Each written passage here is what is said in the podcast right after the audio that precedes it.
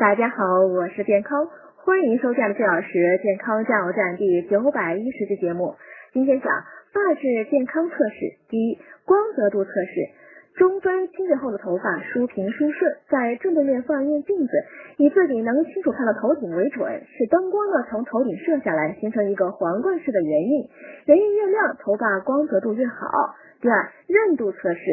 洗头之前，剪下一束大约一寸长的头发，将其置入水中，三十秒内就能看出发质好坏。发质差的头发呢，易吸水，下沉的快。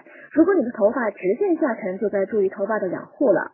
三、顺滑测试，用梳子从上到下梳理头发，握住一把头发的末梢，用力搓揉它们，然后看其末梢处是否开叉和断裂。如果梳子总在相同的地方被阻滞，这个地方的头发呢，就是最脆弱、最干燥的。头发末梢的开叉和断裂是导致头发脆弱的开始，必须及时加以控制和治疗。